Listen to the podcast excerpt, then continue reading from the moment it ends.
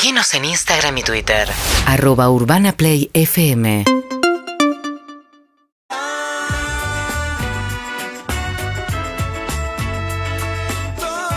pasa, todo pasa.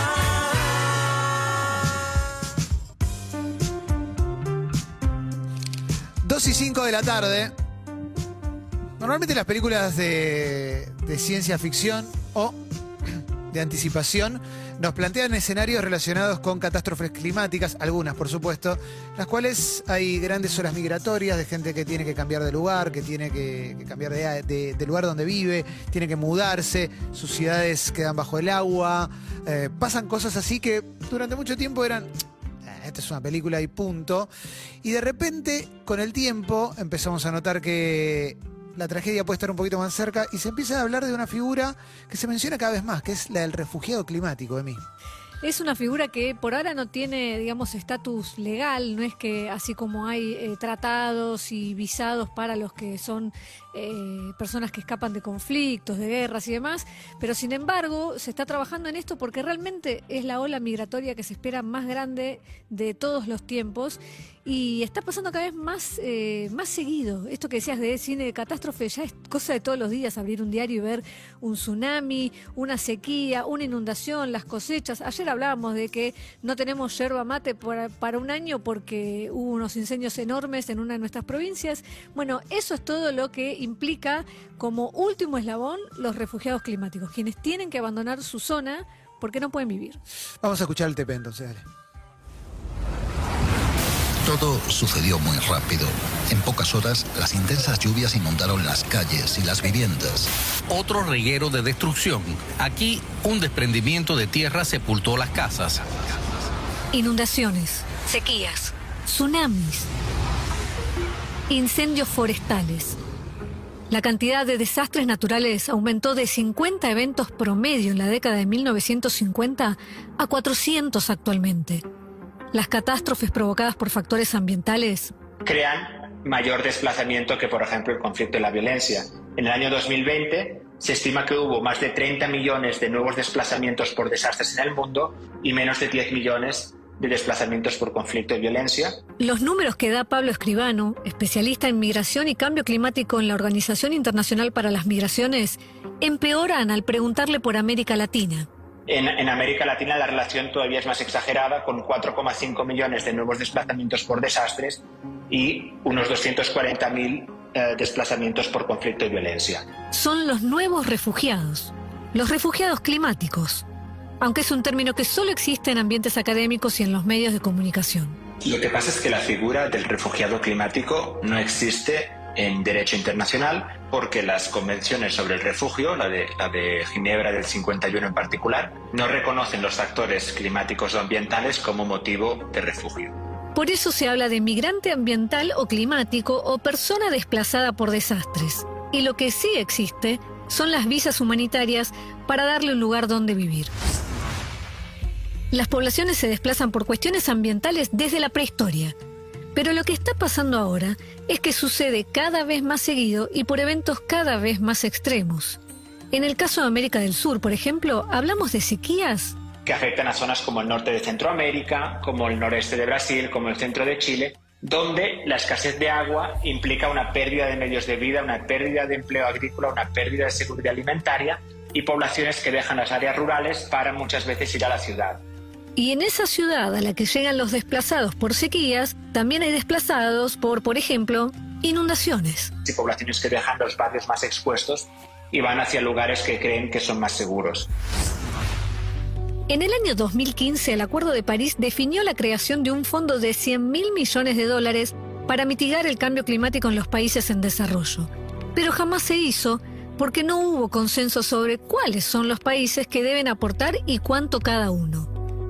Los países que más contaminan son Estados Unidos, China, India, Rusia y Japón. Los países en desarrollo del sur global siguen insistiendo en que se lleguen a los objetivos de financiamiento climático que fueron firmados en su momento. Si bien no hay un monto estipulado específicamente a migraciones, Los países hacen proyectos de adaptación que son exitosos, las personas más vulnerables debe- deberían tener menos obligación de emigrar o desplazarse. Le pregunté a Raúl Gualtruzzi, abogado especialista en migrantes y refugiados, si cree que en algún momento se contemplará la figura del refugiado ambiental.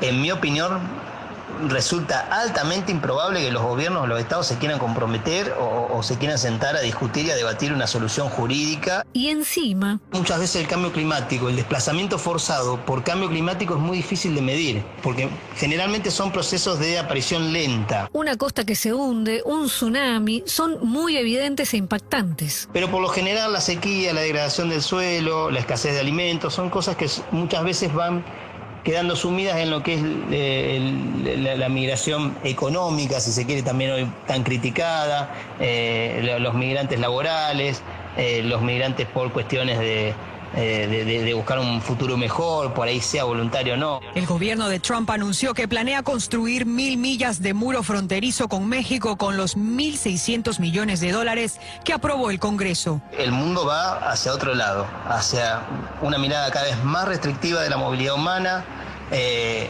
precisamente darle la espalda al desplazamiento forzado, incluso de aquellas personas que escapan de la guerra y que escapan de la persecución. Italia entregó a Libia siete embarcaciones y entrenó a su guardia costera, que ya interceptó a 13.000 refugiados que se dirigían a Europa este año.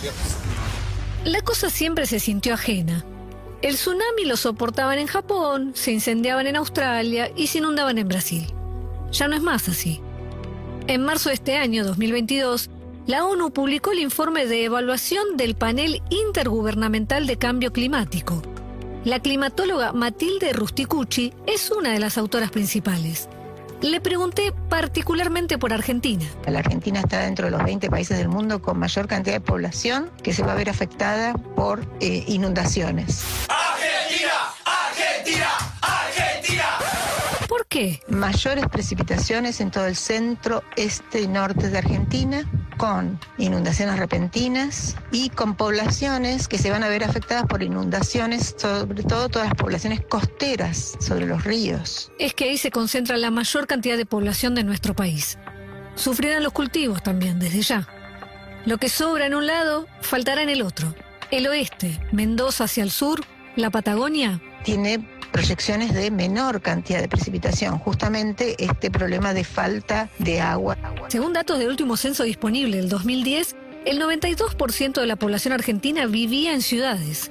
9 de cada 10. Verdaderamente es necesario estudiarlo, abordarlo, eh, porque sobre todo va a plantar la necesidad de también de avanzar hacia ciudades más sostenibles, más resilientes, eh, en donde también los grandes centros urbanos van a tener que enfrentar el- el cambio climático. Deberíamos poder tener un sistema de salud preparado para recibir a todos los eh, afectados por este tipo de impactos que vamos a tener en el futuro.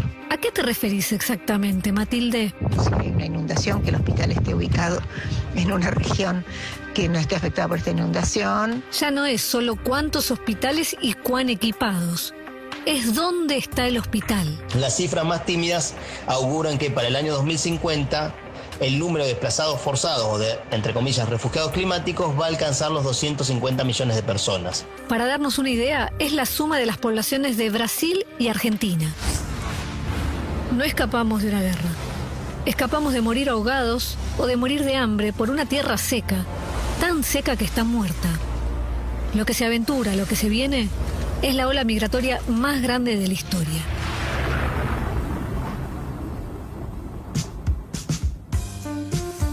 Varias, varias cositas acá, ¿eh? me parece, para charlar. Primero porque en líneas generales cuando se piensa el cambio climático sin ningún tipo de profundidad, digo, cuando se habla del cambio climático entre quien cree y entre quien no cree, la idea general se reduce a ese oso polar sobre un, bloquecito de hielo, a una parte que se derrite, a alguna zona lejana que se seca o que se inunda. Pero no siempre se pone, se pone el foco sobre lo que hiciste foco con este informe, que es, ¿qué pasa si de repente no sé, lo pienso desde lo personal, nos tenemos que mudar. ¿Qué hacemos? ¿Qué hacemos con nuestra historia, con nuestra vida, con nuestros objetos?